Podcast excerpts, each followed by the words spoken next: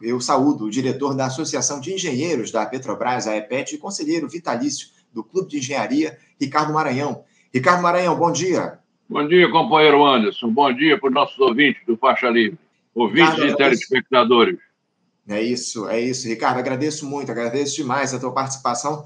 É uma alegria conversar contigo, porque a gente já não, não dialogava aqui no nosso Faixa Livre há bastante tempo. Agradeço muito você ter se disposto a fazer esse diálogo aqui com a gente no nosso programa. E eu queria começar tratando aqui contigo, o, o Ricardo, a respeito dessa possibilidade que surgiu aí nos últimos dias de que haja uma alteração na forma de indicação dos diretores da Petrobras. A estatal ela marcou para o próximo dia 30 de novembro uma Assembleia Geral extraordinária para que os acionistas possam avaliar aí as mudanças no estatuto social da empresa propostas pela direção atual e que foram aprovadas pelo Conselho de Administração.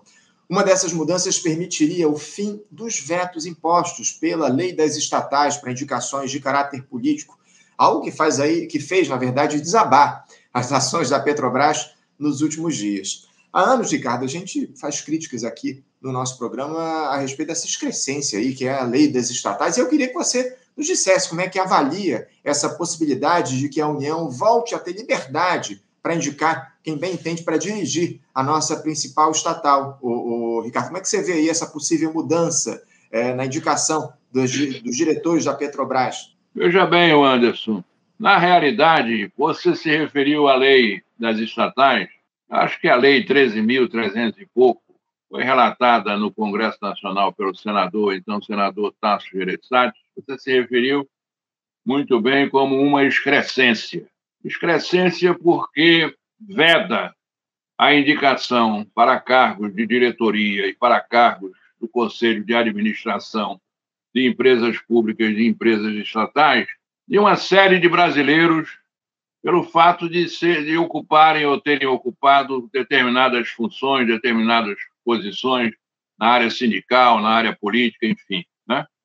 Na realidade, existe no Supremo Tribunal Federal uma ação direta de inconstitucionalidade, patrocinada pelo Partido Comunista do Brasil, questionando esta lei. Esta lei é um absurdo, esta lei é a, a demonização da política. O sujeito que exerce ou exerceu um cargo sindical num determinado sindicato ou que exerceu um cargo de ministro de Estado, secretário de Estado, secretário municipal, uma série de cargos, ele fica penalizado, ele é excluído da possibilidade de ser aproveitado na administração pública, numa empresa pública, numa sociedade de economia mista e, portanto, a administração pública fica privada de talentos, fica privada de experiência, fica privada, enfim, de condições que permitem o, a, o, melhora, o melhoramento da, da administração pública. Né? O que é que nós vemos? Nós vemos esse processo de declaração de inconstitucionalidade.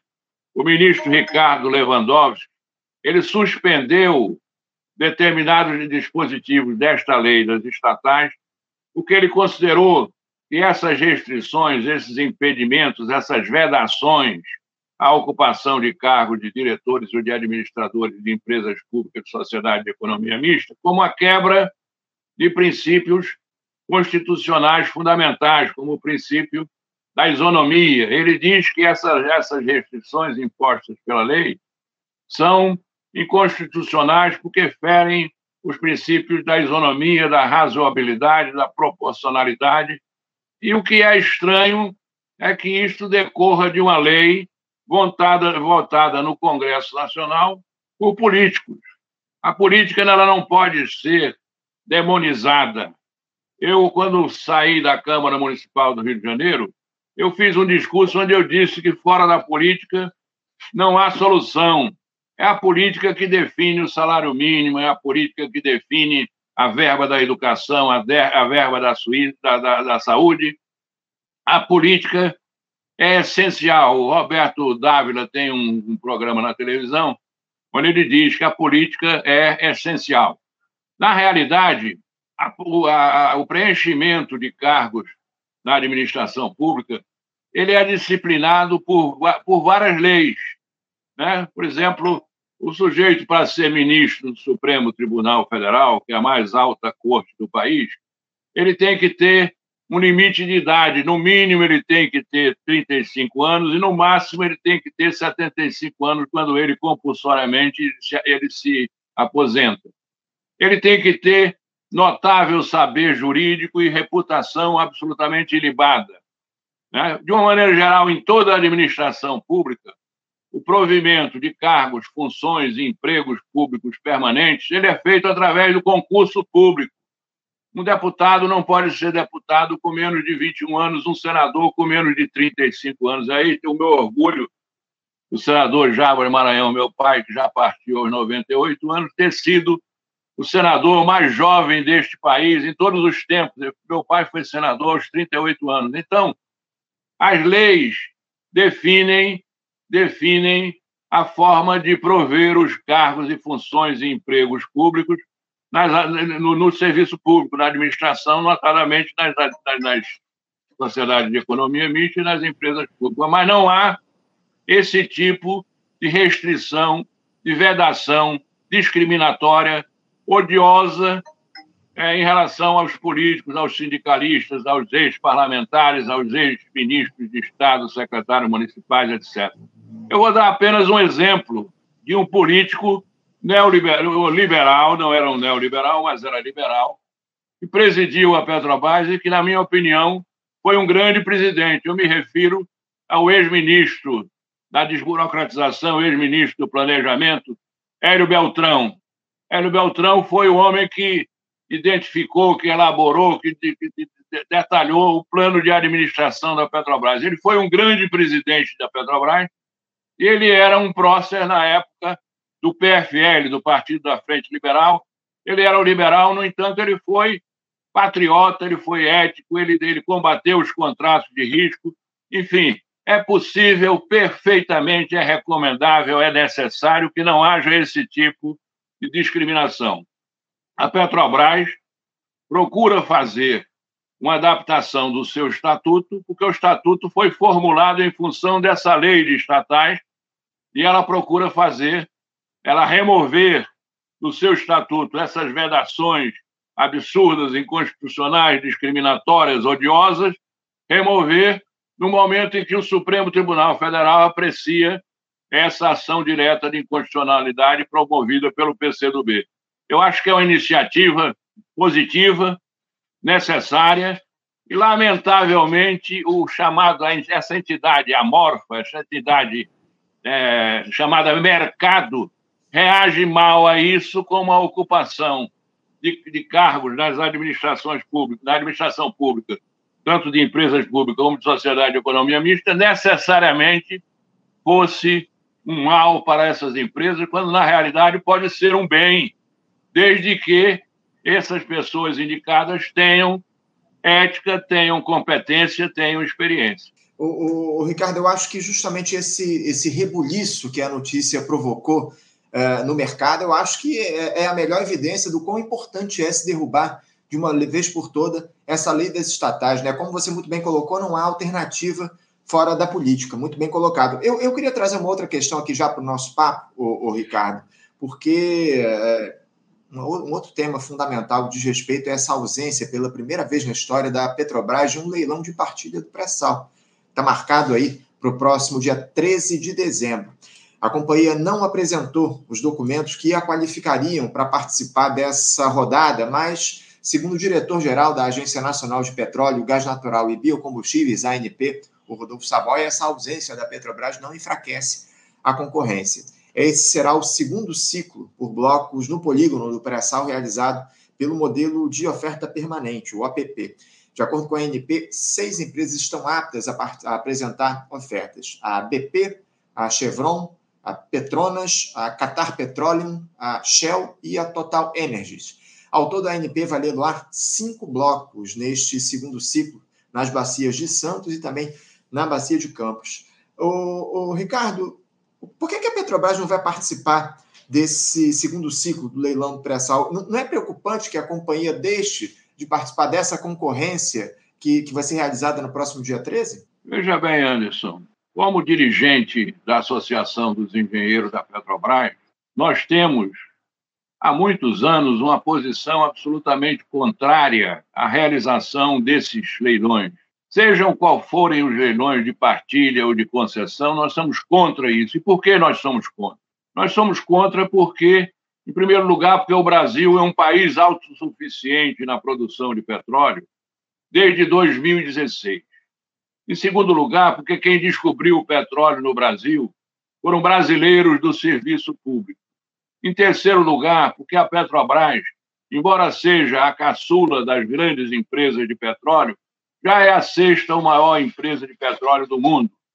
Em quarto lugar, porque demonstrou competência absoluta na descoberta do pré-sal, que é a maior descoberta de petróleo no, de todo o mundo nos últimos 20 anos. Então, nós somos autossuficientes, nós temos uma empresa competente, temos uma empresa líder mundial em tecnologia, já recebeu três prêmios da Offshore Technology Conference, então nós somos contra esses leilões. Nós estranhamos que a Petrobras não participe desse leilão de partilha no próximo dia 13 de dezembro.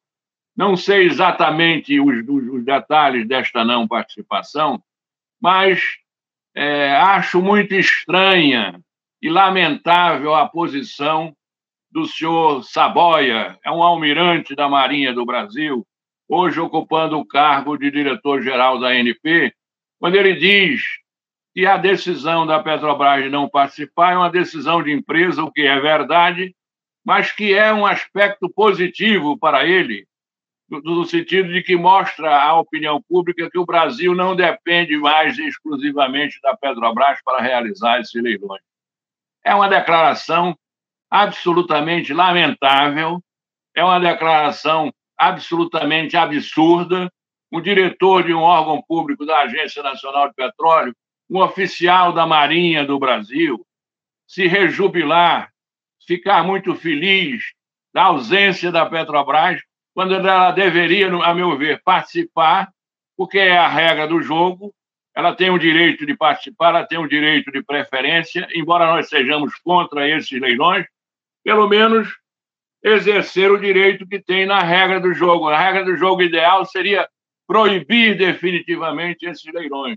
Mas a declaração do senhor Saboia é lamentável por isso tudo, por ele ser um oficial da Marinha Brasileira, por ele ser como o diretor-geral de uma empresa, de uma entidade, de uma autarquia pública, ele se rejubilar. A ausência da Petrobras significa que blocos do pré-sal, são cinco blocos, vão ser divididos ou vão ser partilhados ou vão ser leiloados com a participação exclu exclusiva, exclusiva de cinco empresas estrangeiras. Isto é um absurdo, isto é lamentável. Eu acho que a direção da Petrobras tem que explicar, deixar de forma clara a sua ausência nesse processo. Ou ela tem, e certamente tem, um conhecimento que ninguém tem do pré-sal no Brasil, uma experiência, uma competência, um conhecimento, e por, por isso achou que esses blocos são desinteressantes, o que, para mim, em matéria de petróleo, é muito difícil você, a prioristicamente, definir se é bom ou ruim. Somente a perfuração vai revelar se essa, essa, essa, essas jazidas podem ser consideradas comercialmente exploráveis. Então, é uma precipitação e é lamentável a posição do senhor Saboia diretor-geral da ANP, uma posição, a meu ver, alienada e entreguista. É, eu, eu diria mais, isso é um crime contra a soberania nacional, né, Ricardo? Mais um, diante do que a gente já tem observado ao longo dos últimos tempos, a perda de protagonismo da Petrobras diante dessas ações absurdas que a gente tem visto em relação à nossa principal estatal. É lamentável. Aproveitando essa questão que eu falei de, de soberania, enfim, uh, é possível dizer, Ricardo, que a, a Petrobras encerrou de fato a política de preço de paridade de importação aqui no nosso país, como garantiu o presidente Lula, a gente tem observado algumas variações no preço dos combustíveis nos últimos meses, tão condicionadas ao valor do petróleo, ao preço do petróleo no mercado internacional. Dá para dizer que o PPI foi de fato encerrado no, no nosso país, ou Ricardo? Olha, nós temos alguns companheiros na diretoria que acham que há um jogo de cena que a PPI na sua integralidade ou parcialmente, ela persiste por aí. Né? Agora é preciso aproveitar a oportunidade que você nos dá e mostrar o que é o absurdo da PPI. Num país que já produz mais de 4 milhões de barris de petróleo equivalente por dia, é o caso da Petrobras, num país que é autossuficiente, que lamentavelmente hoje exporta petróleo sem refinar, num país que tem um dos maiores parques de refino do mundo, num país que tem custos de refino comprovadamente inferiores aos custos do refino internacional, que neste país o, povo brasileiro, a sociedade brasileira, os consumidores brasileiros sejam obrigados a, pa pagar preços de paridade de importação. Preços de paridade não é preço de paridade internacional, é preço de paridade de importação. O que é isso? Significa que o consumidor brasileiro vai pagar preços de derivados de petróleo, gasolina, diesel, gás com efeito de petróleo preços que são formados no mercado de, dos Estados Unidos, no mercado de Roterdã, na Europa, e acrescer a esses preços, acrescer todos os custos de movimentação a sair do porto de uma refinaria europeia ou americana para um porto americano, um porto europeu, ou europeu, pagar todo o transporte, o frete marítimo seguro, e o desembaraço em portos brasileiros e internalização disso tudo o consumidor brasileiro está pagando. Esta política é válida para a Coreia do Sul, que não produz petróleo, para a Alemanha, que não produz petróleo, para a França, que produz quase nenhum petróleo. É válida para esse país, mas não para um país grande produtor, exportador de petróleo, com grande parque de refino. Isso é um absurdo. Esta PPI, além de penalizar o consumidor brasileiro, ela tira a condição de competitiva, a vantagem comparativa da Petrobras, ela tira a capacidade de competição da economia brasileira, ela é inflacionária, ela tem um impacto negativo sobre o, o balanço de pagamento, enfim, ela só tem inconvenientes. Se tem tantos inconvenientes, qual é a explicação desta política? Ela simplesmente atende, ela atende às exigências, ao pleito de uma entidade chamada ABICOM, Associação Brasileira de Importadores de Combustíveis, que reúne meia dúzia de grandes espertalhões que importam combustíveis sem necessidade, tirando o mercado da Petrobras e mantendo as nossas refinarias com elevado grau de ociosidade. Então, é preciso que a presidência da Petrobras defina de forma clara, de forma explícita, com transparência, como deve ser a administração pública, um dos princípios fundamentais é a publicidade, é a transparência, defina claramente que ela vai encerrar com essa famigerada PPI e que também aproveite a oportunidade, o presidente Jean Paul Prats, que chegou agora recentemente, que ele demonstre de forma cabal as razões pelas quais a Petrobras renuncia o direito de competir com cinco ou seis empresas estrangeiras nesse leilão do pré-sal. E parece que há um outro leilão simultâneo no mesmo dia, 600 áreas já, já no regime de concessão. Talvez a Petrobras esteja se reservando para participar desse leilão de concessões, mas, de qualquer maneira, cabe uma explicação muito clara desta renúncia, a meu ver, absurda, da participação no leilão na, no regime de partilha.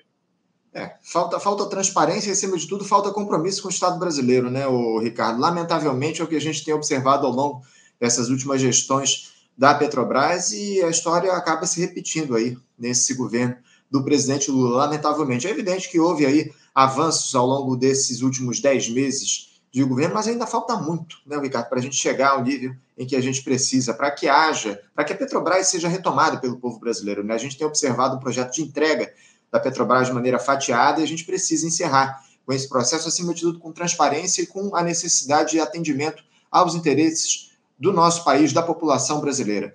Ricardo, eu, eu quero agradecer demais a tua presença aqui mais uma vez conosco no Faixa Livre. Muito obrigado por ter atendido ao nosso convite. Espero também contar com a tua participação em outras oportunidades aqui no nosso Faixa Livre. É sempre muito bom manter esse diálogo contigo aqui no programa, tá bom, Ricardo? O Anderson, para mim foi uma honra, uma alegria. Estarei sempre à sua disposição do Faixa Livre, que é uma tribuna da democracia no Brasil. E queria dizer a você que concordo, gênero, número e grau. Alguma coisa está mudando, nós saímos do desespero de um governo é, golpista, mas já precisamos avançar com mais coragem na retomada do Brasil para os brasileiros. É isso. Obrigado mais uma vez, Ricardo. Bom feriado para você. Até a próxima. Um abraço, Anderson. Um abraço para os nossos ouvintes do Faixa Livre. Até mais.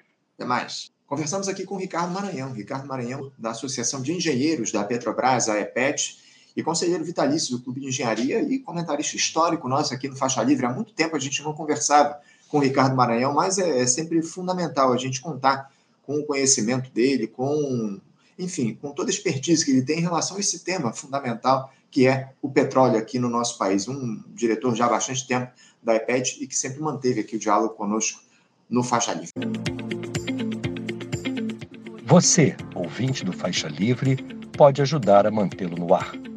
Faça sua contribuição diretamente na conta do Banco Itaú, agência 6157, conta corrente 99360, dígito 8.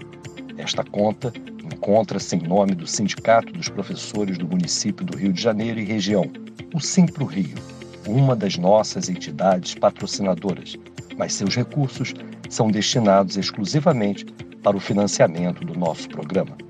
Você pode fazer sua doação de qualquer valor, utilizando também a nossa chave Pix, que é ouvinte@programafaixalivre.com.br. Sua contribuição é fundamental para a manutenção desta trincheira progressista no ar.